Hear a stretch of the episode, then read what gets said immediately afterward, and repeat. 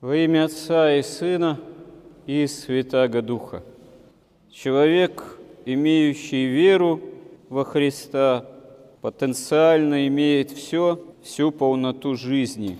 Человек, веры не имеющий, потенциально может утратить все, что имеет или думает иметь, как сказано в Евангелии.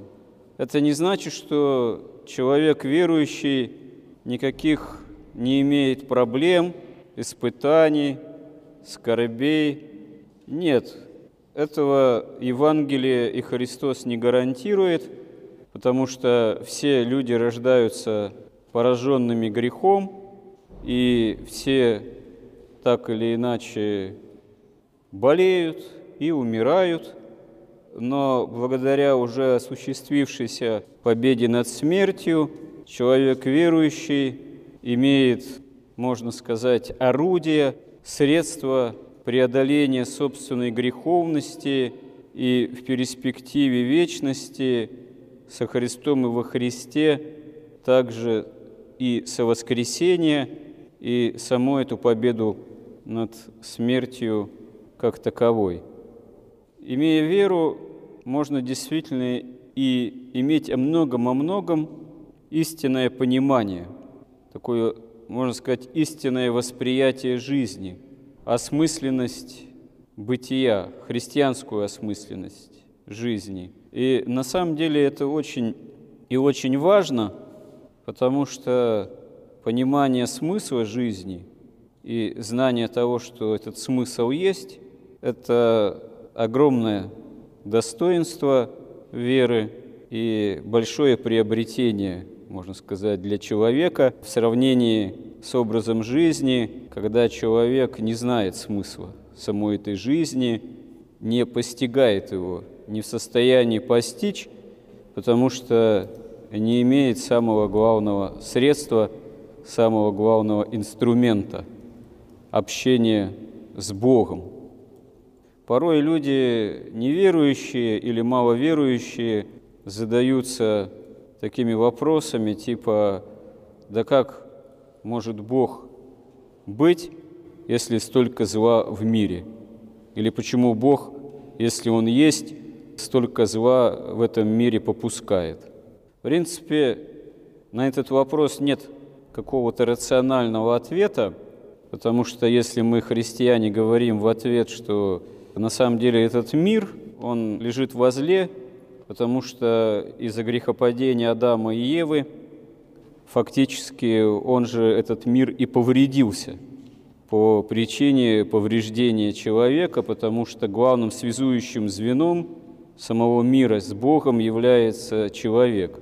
Человек стал смертным, стал смертным и поврежденным и этот мир.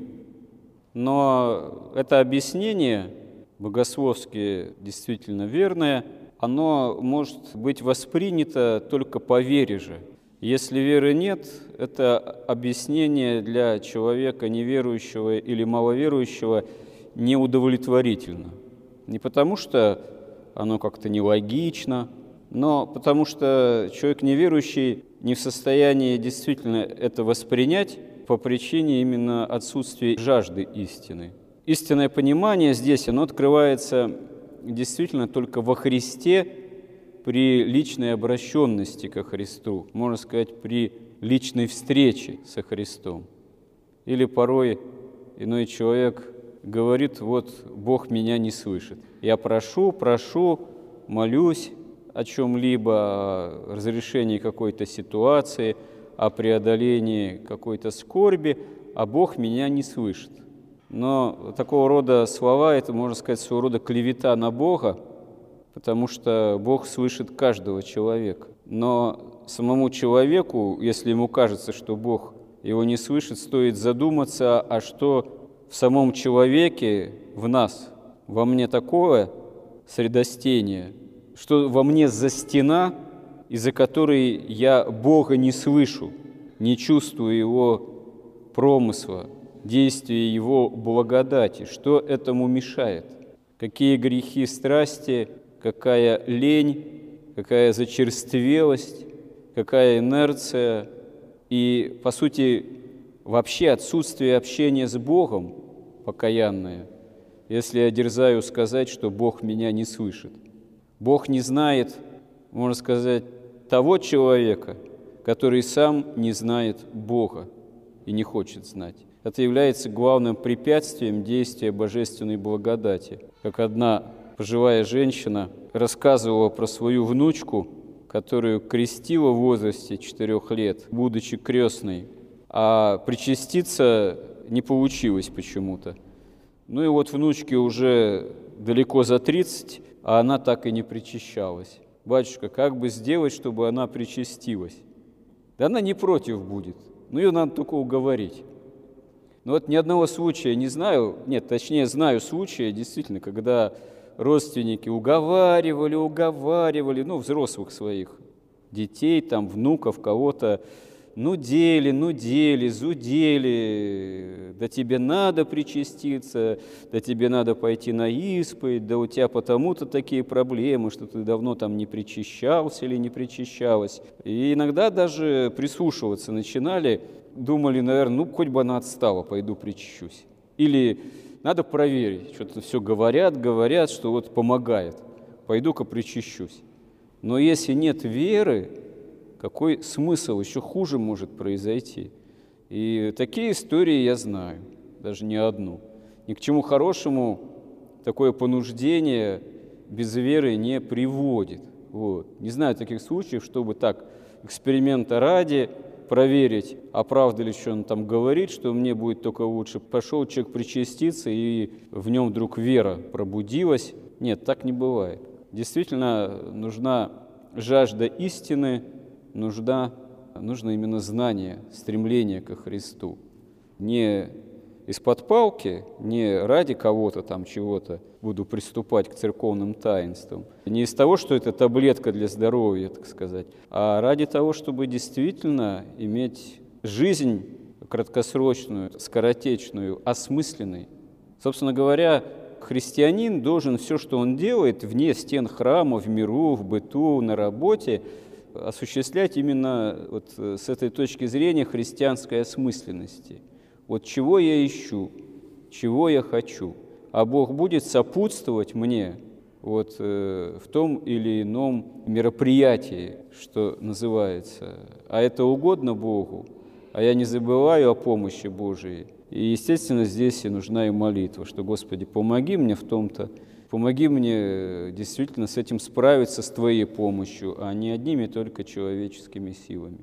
И тогда можно справиться со всем, и в том числе с любыми проблемами и любой скорбью. Иногда бывают тяжелые скорби у верующего человека, постигают. Утрата близких, иногда неожиданная – иногда несущая в себе какие-то дополнительные элементы скорби, вот, иногда вызывающая недоумение. Но человек верующий прежде всего должен не один на один оставаться с той или иной проблемой или с той или иной скорбью.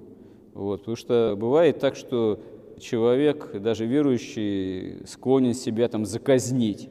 Вот я виноват, я виноват, что вот э, там мама, там папа, там покойный супруг, там еще чего-то, он там, э, она там обиделась на меня, я там на нее обиделся, обиделась.